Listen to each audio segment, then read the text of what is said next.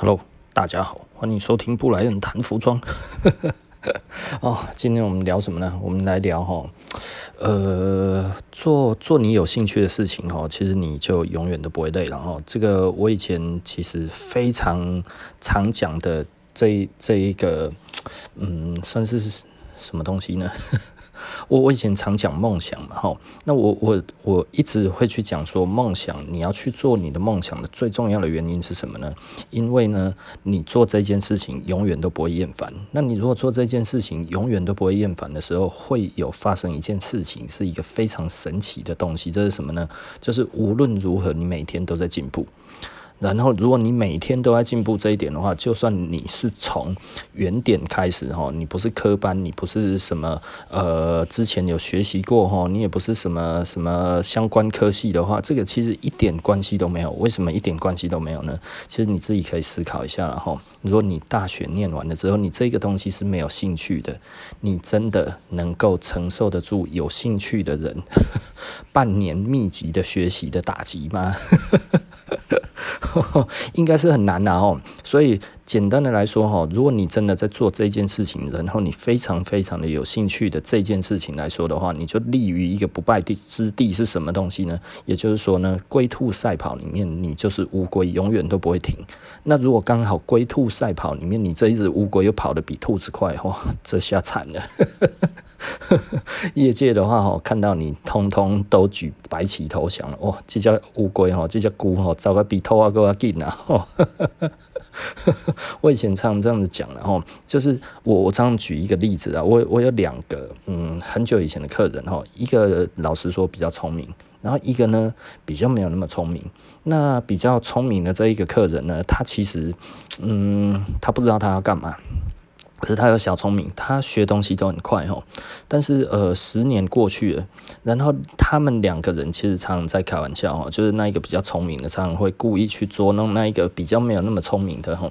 那那个比较没有那么聪明的，因为自己也知道自己比较没有那么聪明，所以呢就比较不会对那一个比较聪明的人那一个那么计较齁，甚至呢都还有一点忍让着他，甚至呢都是呃故意就是好，你要开玩笑就给你开玩笑吧齁。那。老老实说，两个人天资，以我自己这样子看起来，其实是真的差蛮多的哦。那十年过去了，嗯，比较聪明的，因为他自己觉得他有小聪明，他学什么东西都很快。可是转眼之间就过三十了，你知道吗？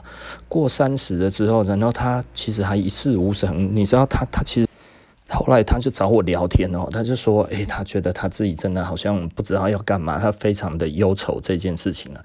可是反观另外一个呢，他其实那个时候呢就一直在做同一个工作哈。那他我我就不要说他在做什么工作，反正他就一直做，做一做做到那个时候来讲的话呢，诶，其实已经做出一番成就了，而且差很多。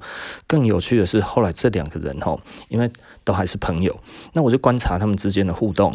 那一个哦，小聪明的，就是学东西快很多的那一个，到三十来岁的时候呢，竟然碰到那一个以前每天被他捉弄的那一个人的时候，毕恭毕敬，因为成就已经追不上了。我我那个时候我就跟那一个比较聪明的讲，我说：“你看你志向不立定这件事情，我我说你一天可以走一百步，我说那一个。”你明明知道他一天只有走十步，那但是呢，你因为你觉得你你以为你追得上，所以你觉得你在落后三个月的时候，你也觉得其实没什么，我只要追一下几天就追回来。可是过了呃一年，你也觉得还没什么，我可能就花几个月我就追回来，或者我花几个礼拜就追回来。过了五年。你这个时候觉得，诶，怎么好像可能会追不上吼？可是呢，又因为自己觉得比他还聪明，所以这一点来讲的话，总觉得我总是可以找到出路吼。所以他那个时候其实做了很多种他想要加速这一个进程的这一个事业吼。那不能说事业了，就是职业。那其实 就有做一些呃小偏门，但是也不算真偏门，然后就是游走在法律边缘这样子。那你想想看。比较聪明的人，他们其实家世都不错，两个人家世都不错哈，就是两个人家里面其实都都是有一块在等他们的那样子。可是那一个小聪明的，他其实就是在那个时候，他觉得他一定要证明他自己有那个能耐，所以去做了一个小偏门。做了小偏门之后，就会诶。变得他大家的朋友对他来讲都是鬼见愁，你知道吗？哈，大家看到他就开始有点怕嘛，哈。那因为不知道他会不会嗯害到人嘛，哈。那所以大家其实就是有点怕他。后来诶，他退出了之后，做了两三年，他还是一样不行的时候，他发现他终究还是不行的时候，然后再回头再看这个永远都一直在走的，像那个乌龟一样龟兔赛跑，慢慢在走，从来没有停下来。他真的已经远远的把它甩开了，甩得非常非常的远吼。啊、呃，到后来我最后一次看到他们两个人的时候的相处吼，我真的觉得，我就摇摇头了，我就说吼，真的。如果你在做一件事情，然后你其实并没有兴趣的这一件事情来讲的话，你与其在那一边哈原地踏步，然后都跨不出去哈，你不如去找一个你完全没有经验，但是你很喜欢做的，你就持续把它做下去，一直做，一直做，一直做，肯定肯定自己，然后慢慢的学习这样子哈，就是它其实很快就会有成果了哈。那而且这个成果通常比你想象的快，但是呢，到现在就我知道的了哈，嗯。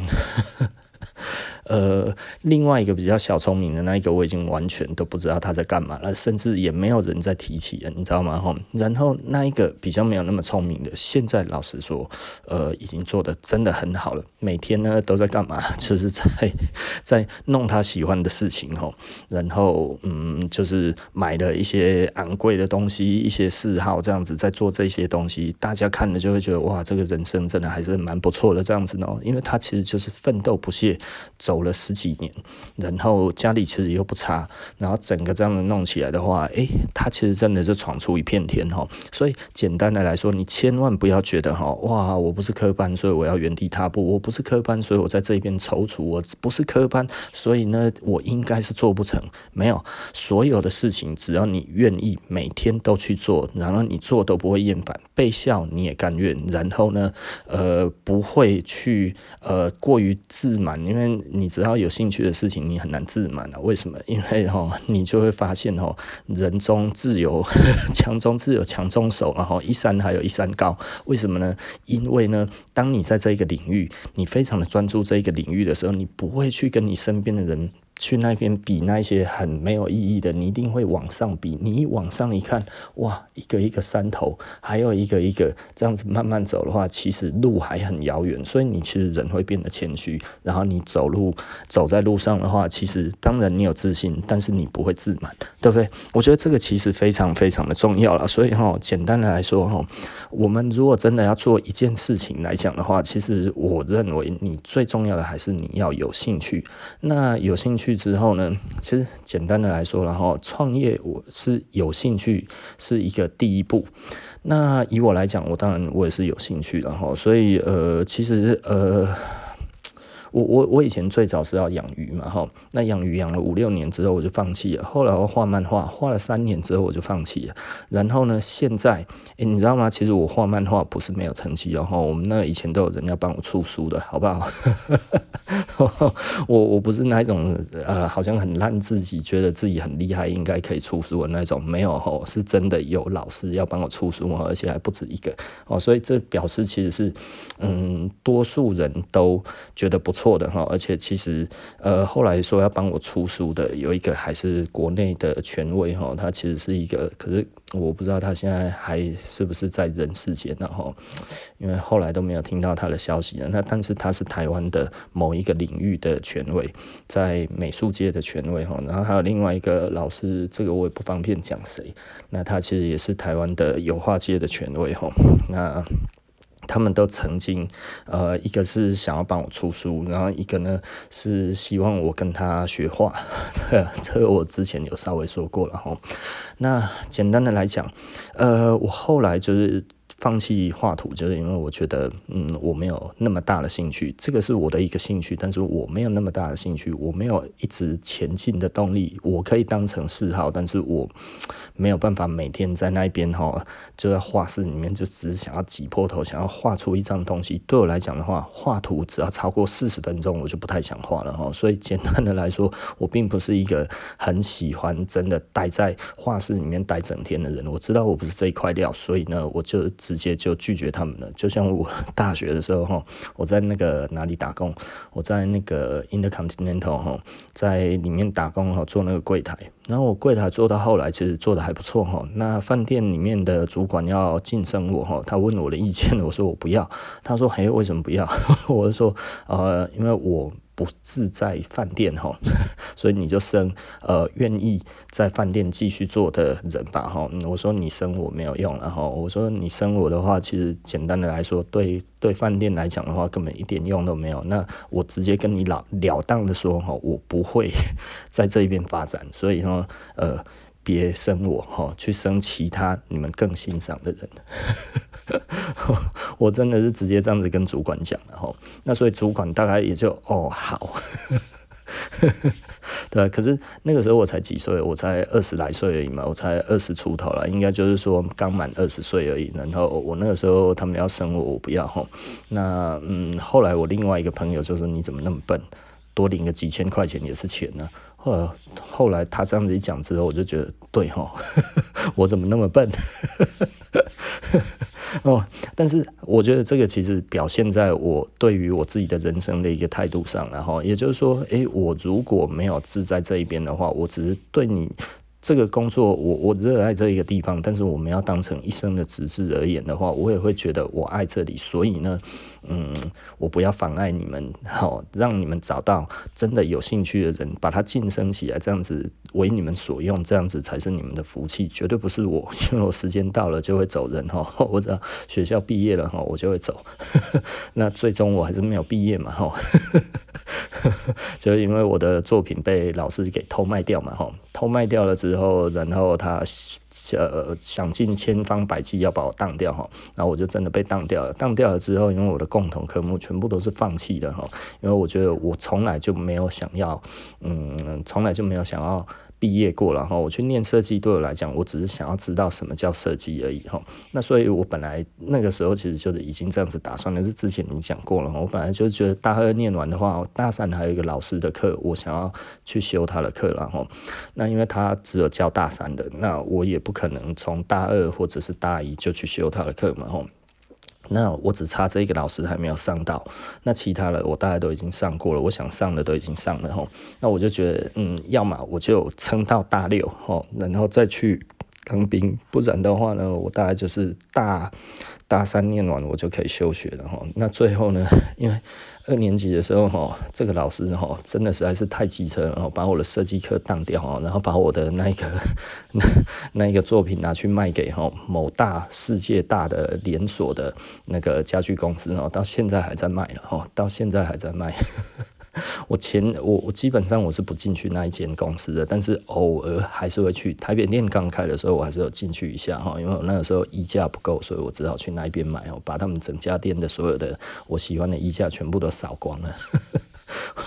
还花了好几万哈，但是又看到我的作品放在那边，心里面就真的有一点赌烂哈。前几年呢，又有一次朋友约我在那边，就叫我进去看，我是百般的不愿意，所以我还是进去了，你知道吗？进去了之后，我又看到我的作品变成另外一个形式哈，然后已经冠上了其他的人 的设计的名字在上面，还是个女的，天哪，妈的 fucking 的！看到就很生气，然后，但是也无可奈何，因为其实这个就是这样子哈。我记得我那个时候有另外一个朋友从英国回来哈，那他在英国他是念医学的，然后那因为他爸爸过世的时候，他妈妈叫他回来要接家里的工作，那所以基本上他就放弃了呃医生的这一个那个职志哈，然后就回来台湾，那回来台湾接了那个工厂，然后后来我因为朋友的关系认识他嘛哈，那我们就聊到这一件事。事情，他说啊，哦，欧洲的牌子去亚洲偷设计，这个是正常的啊，你放宽心啊，这个都这样子啊，你我们台湾还不是最惨的哦，能偷台湾的也还算 OK 啦，他们最喜欢偷泰国的，哦，所以不要觉得，我我真的觉得啦，我我们亚洲人哦，尤其我们台湾人，你不要觉得他妈的那些哈那些北环啊哈那些白人他就特别会设计啊，真的没有啦，好不好？哦，我那个时候其实我自己，如果你跟我够熟的话，我跟国外的几个牌子，我帮他们设计的东西，他也没有挂过我的名字，然后也是给大明星用啊，也是全世界卖的下下叫嘛，有好几样啊，是不是？那是我的设计耶，对不对？我也没有觉得怎么样啊，吼，不要觉得好像设计哈，只有那些北环啊，吼，那些 那些人哈才是真的设计哈，其实我们自己。的设计真的就已经真的蛮不错了，然后只不过呢，我们自己没有那个民族的自信心嘛，吼，我们自己的消费者来讲的话，其实你都还是会感受得到，吼，深深的感受到，其实我们的民族，哈，还是处在于一个殖民地的那一种自卑上面，吼，对于那个白人，或者是对于日本人，或者是对于呃任何其他的那一种国家，哈，自自己只要觉得这是先进的国家，就会哦毕恭毕敬，然后对于呢没有那么先进的国家呢，就会会鄙视。啊，然后就会哦，什么什么什么叉叉新娘啊，是不是哦？这个什么什么这样子，什么劳工啊，哈，然后诶，然后你要是长得比较黑一点哦，你很像某某什么劳啊，是不是？诶，那个其实都是非常种族歧视的哈。其实我们台湾的人权哈，在国际上面并不光彩啊，好不好？因为就是我们对于国那个外国的移工，在台湾来讲是充满歧视的哈。很多人都会觉得哪有哪有哪有，你随随便便这样子在讲的时候，其实就是了哈，好不好？而且哈，我们都还会有那一种哦，那个外劳好多的地方，我不要去。对，你这一种话这样子，难道外劳听不懂吗？是不是？然后你在逛街的时候碰到外劳在你旁边的时候，然后你的那一个眼神，难道外劳没感觉吗？是不是？哦，我觉得这个现在其实应该说越来越好了，越来越多人在注意到这件事情。那就像我上次呃，我在 我我我觉得。外劳也因为这样子，所以他特别特别的怕台湾人，你知道吗？我那一天哦，我觉得我有一点点吓到了吼。为什么有一点吓到？就是我去全联买东西嘛吼，跟我女儿去买菜。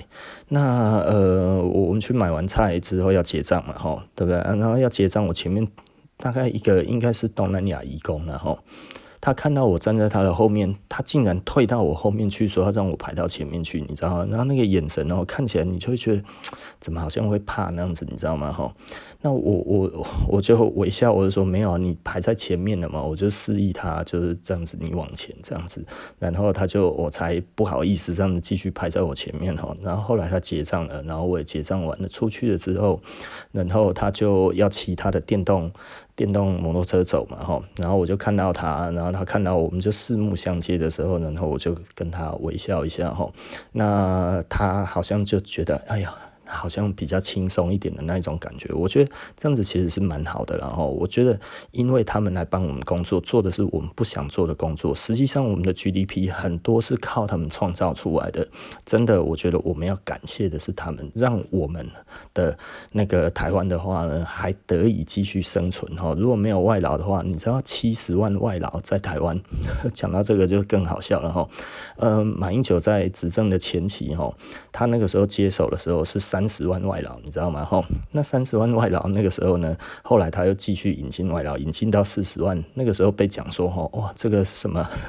呃呃，让外劳抢我们的工作，怎样之类的，吼。然后，所以呢，到马英九八年结束的时候，我们的外劳的数量是多少呢？哦，好像到了四十几万吧，吼，多了大概快要百分之五十，本来三十嘛，变到四十几。那你知道吗？现在也不过又换另外一个人执政四年多，我们现在的外劳的总。总数已经到七十万了，这个这个数据都可以去查，然后那。当初是谁在讲说外劳都来抢我们的工作的？而是谁又让我们现在全部通通都是外劳的？有的时候你就要思考一下了哦，就是不能对中国倾斜，但是呢，我们现在的对中国的贸易来到了有史以来的新高哈。那甚至加上香港，我们占了百分之四十六，实在是太扯了。然后不加上香港的话是百分之三十九，是不是？哦，我们现在对中倾斜已经是到了无可复加的地步了，然后所以。呃，我我觉得我我我讲到这个，我实在是觉得超无奈的。然后，那 OK 了，我们继续谈回去哈。其实外劳来讲的话呢，实际上他们其实是呃帮助我们国家非常非常重要的一个支柱哈。总共有七十万了，你想想看，这个创造多少的 GDP 出来？请以后看到他们的话哦，啊，真的对他们微笑点个头。然后甚至说个谢谢，我有跟外逃谢谢过哈，我说谢谢你来台湾帮我们工作，呃，我用英文讲，对，我觉得我这样子讲起来的话，我自己觉得这样子我对得起他们，我我觉得这个应该大家要去学习啊。实际上哈，我们必须要知道，这些人是来帮我们工作的，他不是来抢我们工作的，他做我们不要做的事情。如果他没有来，就是我们要自己做，你懂意思吗？如果我们都没有要做，那我们的经济就垮了。你知道吗？所以哦，我我觉得大家成熟一点，然后看到这些人的时候，记住大家都是人，你没有比较高级。白人也没有比较高级，日本人也没有比较高级，所有的人都是一样，这个才叫做人权，懂吗？好，所以如果当我们嘴巴在讲人权的时候，但是你却对于外劳是嫌恶的那一种的感觉的话，哦，那个那边好多外劳，我不要去。哦，外劳在我旁边，哎呦，这怎么会这样？你如果是这种心态，不好意思，你不懂什么叫做人权，你就不要再跟他谈什么人权，因为你连最基本的尊重都不知道，还跟他谈什么人权？人。不是外劳，不是人呢、是不是？外劳是人，好吗？哦，我我觉得到现在哦，台湾其实我们的那个社会哈，其实。对于这这些人种而言的话，还非常非常的封建，然后所以都还有类似那一种封建时代，甚至有那一种奴隶的那一种的思维去看这些外劳，你知道吗？我都会觉得哇靠，怎么会这样子哈？有的时候我都还真的觉得蛮丢脸的哈。所以其实呃，我们台湾人其实，如果你真的听了我们的 podcast，然后听了布莱恩谈服装之后呢，我觉得下次你再对于外劳的话，请你千万务必。改变你的心态，跟他们打个招呼，跟他们说个 hello，跟他们说个谢谢，我们欠他们的，真的好不好？的这些人拿着极低的薪资，然后帮我们做我们不要做的工作，创造了我们现在还能够在这一边安身立命的这一个工作环境，不是工作环境，生活环境，是不是？我们真的要感谢人家了，哦。怎么讲一讲，讲到这里呢？哦，我们再回去讲到哦，做你有兴趣的事情。其实简单的来说，然后千万不要觉得你好像呃。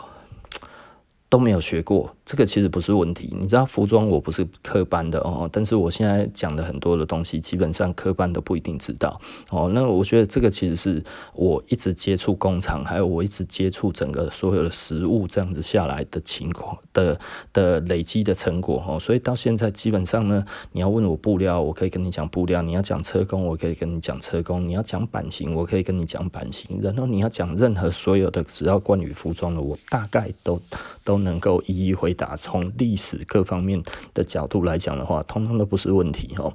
所以，我我觉得，呃，这这个是因为我们这二十年来。其实不断的在吸收这一边的知识，即便到现在哈，我都还是每天在进步，你知道吗？我其实每天都还在吸收服装的知识，这个对我来讲只是嗯每天例行的工作而已。我们一直在找哦，一直在感受，一直在看，然后哪一些有新东西，新东西我们要学嘛哈。啊，旧东西的话，诶，我们要复习，对不对？啊，有一些历史我们不知道了，其实我们要查，对不对？我们要去晓得这一些东西，这个其实哦都非常。的，嗯，对我而言的话，都是非常充实的一件事情啊，所以你会觉得说，哎，哎，所以这样子来讲的话，哦，那呃，你不就都不会被淘汰吗？呃，也不能这么说了哈，因为呵 老实说哈，我必须要讲一件事情啊，就是呃，如果你现在还没有开始在做你喜欢做的事情，而你其实比较年轻的话哈，真的。不好意思，你一定要赶快去做这件事情。为什么呢？因为实际上你能成名哈，并且让人家认得你的这一个状况，在最好的时光是什么时候呢？是二十五岁到三十五岁，最多到三十八岁。如果你到这个年纪之间哈，还没有开始呃，应该说还没有成功这件事情的话，还没有办法到一个程度的话，可能就很难哦。哦，为什么是这样子？因为这是你体力最好的时候，然后给人家看起来最容光焕发的时候。到了你三十八、三十九之后呢，其实你开始你的体力会快速的下降，然后甚至过了四十几岁之后呢，你可能某一天早上起来，你发现哦，你两眼昏花，为什么？你得了老花，老花是瞬间的，我已经有老花了。老花哈，真的得老花的时候，那个时候我记得我那一次起来，我醒在哪里呢？我醒在洛杉矶 的一个，嗯，我好像醒在哪里？那里应该是呃，Ventura 还是哪里吧？哈，所以我就在那边。然后呢，从旅馆这样子醒来之后，哇，我的眼睛怎么看不清楚了？看不清楚了。然后我那个时候近看，哎、完全看不清楚。然后我拿远一看，哇！才看得才看得清楚，你知道吗？吼，然后那个距离越来越长，早上到下午呢，嗯，就有差别了。然后隔天又更糟。那个是每天都在越来越弱哈，就是你的那个老花眼是每天应该说每五六个钟头，你又感觉到它又下降一阶了，它又下降一阶，这样子下降多久呢？大概持持续整整快要半年左右，你才觉得它开始稳定下来哦。因为你有可能刚睡醒的时候觉得还可以啊，或者是某一个时候你又觉得诶，好像没有那么糟糕，可是呢，当天又过了一两个钟头之后，整个又掉下去。然后你的体力也一样，然后你的专注度也是一样，然后你的记忆力也是一样，在那个时候突然快速的下降，你知道你自己老了。我觉得意志力再怎么坚强的话，你其实都很难告诉别人说我还跟以前一模一样的这么年轻、生龙活虎。没有了，其实你那个时候就开始，你就要认为你自己已经老了。当你已经开始这样子的时候，那你这个时候再照照镜子，你可能觉得，诶，我好像再打扮一下还可以。最大最大的震撼是什么呢？同学来了，一看到啊，大家怎么都变了一个模样了？你知道怎么大家都老了？怎么大家都变阿桑了？你知道吗？怎么 大家都已经变中年人了？然后这个时候你再去看一下镜子，持平的看一下自己。我真的已经是中年人的那一种感觉，其实上来的时候，你大概就知道，嗯，你已经真的过时了。这个最适合饮用的期，那那个期限已经过去了哈。你这个时候其实是已经在慢慢的在发酵当中哈，所以你开始变优酪乳了，你再也不是鲜乳了，你知道吗？所以你这个时候呢，要特别有喜欢你的人才会喜欢你，而不是大众感受起来你都是新鲜的，都敢呃都敢碰都敢喝哈，已经不是这样子的。然后呃，也许很多人就一直喜欢喝优酪乳，那这也 OK 了哈。所以呢，其实你最好的时光就是在二十五到三十五。最多最多大概三十八、三十九，我觉得在这之间，如果呢你非常会保养，你非常非常的注重保养的话，也许可以撑到四十几、四十出头。但是呢，这个东西体力还是非常非常的，嗯，一翻两瞪眼的东西了哈。所以呃，我觉得以我来讲的话，当然我的白头发也变多了。我的白头发是从我的事业来的，然后那呃呃，我我记得我。以前有一次到压力突然非常非常大的时候，那一次这样子下来之后，其实隔天真的马上就长出白头发了。然后后来呢，我的白头发越来越多。其实到现在来讲的话，我说头发还算乌黑了哈，但是大概应该嗯，头发里面应该有大概可能接近百根的白头发，大概是有了。然后不到花白，但是有白。然后那呃。这个真的是让你觉得非常非常的无奈的一件事情，所以如果你现在还没有开始做，其实你又在这一个年纪。你其实你就放胆去做哈，那但是还有另外一个东西，我觉得大家千万千万不要有这一个东西，这个是我后来才发现的哈。你千万不要有所谓的三十岁障碍哈，所谓的三三十岁障碍就是或者是说三十岁焦虑啊，这个是我自己自创出来的东西哦，因为我发现哈，有一些人呢特别会喜欢想要去取代别人，在那个时候攻击性最强的时候是什么时候呢？大概就是。二八二九三十这个差不多这三个年纪，这三个年纪呢，呃，大概就会有一点像是女人三十拉警报，男人三十会有前途警报。也就是说，如果这个时候你自己觉得你还没有办法出人头地的时候，有的时候你就会想要走捷径。走捷径是干嘛呢？攻击别人，打别人，对不对？吼，取代他最快。呃，简单的来说了哈，嗯，这个是不要有的那一种的心理的压力哈，因为你有这个压力，即便你做了这个东西，哦，就像我们之前讲的，如果你这样子做，其实你并不会取代这一个人，而是你把这整锅粥都弄都弄洒掉了哦，你等于就是他开始对这个东西泼粪嘛，吼，这一锅粥你把它泼粪了之后，你觉得还有谁敢吃吗？也就是说呢？你觉得这一锅粥被你这样子搅和了之后，你说了所有的龙头的坏话之后呢，然后还有谁觉得这是一锅好东西？而这个时候你却要来做这个东西的时候，大家会觉得怎么样？你已经是一个又臭又又烂的东西了，你知道吗？